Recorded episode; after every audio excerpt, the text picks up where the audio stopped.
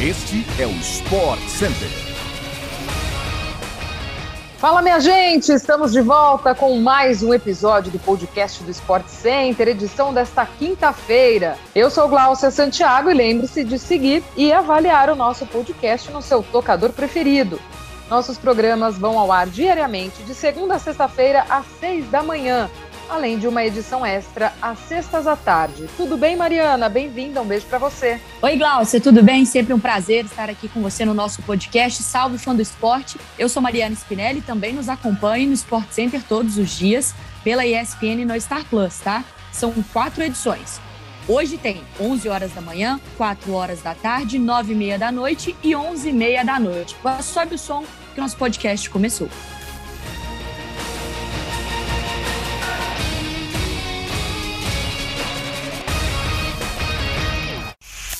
Vamos começar o programa de hoje falando sobre o Flamengo, que estreou com o técnico Paulo Souza no Campeonato Carioca ontem. No entanto, o tema de hoje será o zagueiro Rodrigo Caio, que segue lesionado e em recuperação. Uma reportagem no nosso site, espn.com.br, dos repórteres Pedro Ivo Almeida e Vinícius Ribeiro, detalhou o mês turbulento que o zagueiro viveu na Gávea.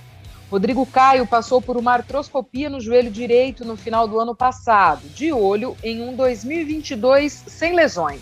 E após a cirurgia, o camisa 3 do Flamengo sofreu com uma infecção no joelho e chegou a ficar internado por 14 dias no hospital, recebendo alta médica apenas no dia 15 de janeiro. Rodrigo Caio também retornou ao hospital no dia 25, após uma reação adversa dos antibióticos que estava tomando. Com a recuperação ainda em andamento e sem previsão de retorno, o zagueiro bicampeão brasileiro e campeão da Libertadores com o Flamengo deve ficar um tempo fora dos gramados. Com isso, a diretoria já se movimenta no mercado para trazer mais um zagueiro para o seu plantel. Tudo bem que o Flamengo conta com nomes experientes, né? O Davi Luiz, o Gustavo Henrique, o Léo Pereira, mas tem um ano recheado aí pela frente, né, Mari? Com mais Libertadores, muitas competições importantes. Então precisa ter um elenco cheio para conseguir levar o ano, né? Pois é, porque querendo ou não, Gustavo Henrique e o Léo Pereira não conseguiram se firmar na posição, né? E aí o Davi Luiz, claro, dá toda a segurança, um jogador muito experiente, de muita qualidade, mas aquela dupla ali de zaga, ela ainda não, não, não conseguiu convencer o torcedor rubro-negro. E a gente já viu que o Rodrigo Caio, e é claro que não é por uma vontade dele, é uma questão de saúde, enfim, da parte física, ele não consegue ter essa sequência.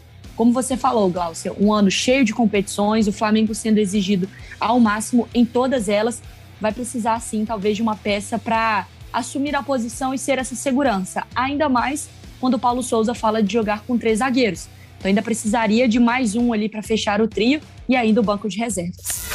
Agora vamos falar dos grandes rivais Barcelona e Real Madrid. O time da Catalunha divulgou ontem os 32 jogadores que foram inscritos na Liga Europa competição em que o Barcelona enfrentará o Napoli em fevereiro, ambos em busca da classificação para as oitavas de final.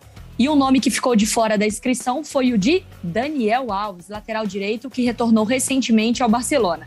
O brasileiro não foi inscrito porque a UEFA permite apenas três jogadores contratados na janela de transferências de inverno.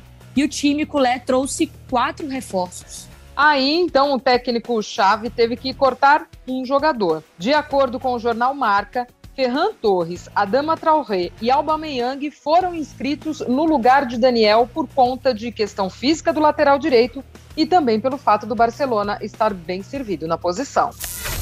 Olha, falando em futebol espanhol, o Real Madrid volta a campo hoje pelas quartas de final da Copa do Rei contra o Atlético Bilbao. O jogo acontece às 5 e meia da tarde e terá transmissão, você já sabe, ao vivo pela ESPN no Star Plus. O técnico Carlo Ancelotti adiantou que tanto Vinícius Júnior quanto Rodrigo podem jogar hoje na partida da Copa do Rei. Questionado sobre o desgaste físico de ambos após jogarem pelo Brasil nas eliminatórias, o treinador italiano falou, abre aspas para ele, tem 20 anos não 60 como eu. Rodrigo marcou o último gol na goleada do Brasil sobre o Paraguai no Mineirão por 4 a 0. Ainda segundo Ancelotti, Hazard e Gareth Bale estão recuperados de lesão e prontos para jogar. Benzema e Carvajal, por outro lado, ainda são dúvidas. Além do Real Madrid, quem também joga pelas quartas de final da Copa do Rei hoje são Real Sociedad e Betis, a partir das quatro da tarde, ao vivo e exclusivo no Star Plus. Ontem, nas duas primeiras partidas pelas quartas de final, Raio Valecano e Valência se classificaram para a próxima fase. O Palmeiras embarcou ontem para Abu Dhabi, nos Emirados Árabes, país no qual será disputado o Mundial de Clubes da FIFA. A torcida, inclusive, fez uma grande festa em frente à academia de futebol, local de onde o Palmeiras saiu rumo ao aeroporto de Guarulhos. O técnico do Verdão, Abel Ferreira, se empolgou nas redes sociais e afirmou que a festa dos torcedores foi de arrepiar. O time do Palmeiras já pousou em Abu Dhabi e terá cinco dias de preparação até a estreia no Mundial. A partida decisiva do Palmeiras nas semifinais da competição acontece no próximo dia 8, terça-feira da semana que vem, à uma e meia da tarde. O Palmeiras enfrenta o vencedor do confronto entre Monterrey do México e Al Ahly do Egito, que já jogam amanhã no estádio Al Nayyan. O segundo turno do Novo Basquete Brasil já começou e dois grandes jogos vão agitar as telas da ESPN no Star Plus nesta quinta-feira. O vice-líder Flamengo, que acumula 15 vitórias em 17 jogos disputados na temporada, visita o Pato Basquete, atualmente na oitava colocação, com oito vitórias e 10 derrotas. A partida acontece às 7 da noite. Um pouco mais tarde, um duelo da cidade de São Paulo.